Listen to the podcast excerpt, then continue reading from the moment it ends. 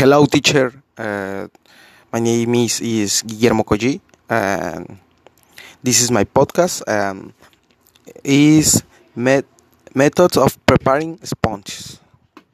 Uh, number one, uh, Chorleywood method. It is a base of making bread, eliminating eliminating much of the conventional fermentation time with the use of intense mechanical work on dough, normally eliminating the pre-fermentation, and its characteristics uh, are development tank 2. The incorporation of fat in the formula that facility the texture and fluffiness of the dough of the dough carrying carrying out a fast and intensive intensive kneading mixing all the ingredients quickly. It is usually a soft dough when incorporating incorporating more water than normal. Elimin eliminate, elimination of pre-fermentation. The, the pieces of on DVD have about 5 or 10 minutes of the rest uh, in the bowl and the fermentation of the piece hardly hardly excess hour an hour and a half. In some case, cases, uh, within process of only five for 45 uh, minutes of fermentation. In this process, a peculiar flour has been determined to withstand the snagging and normally very extensive, extensible, extensible and loose flour are used in ordinary breads. Uh, if it, it's not difficult to achieve the manufacture uh, of bread. Okay, poolish method. The sponge is a method has two steps to perform. In the first one, some ingredients are mixed, and normally long fermentation of two uh, six hours is allowed. Low it. It is staged.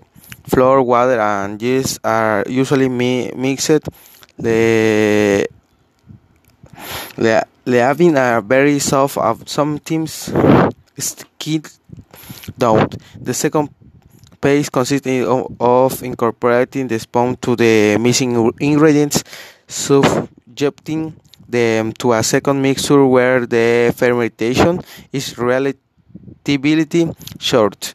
This method has its origin in Poland, to which it owes its name.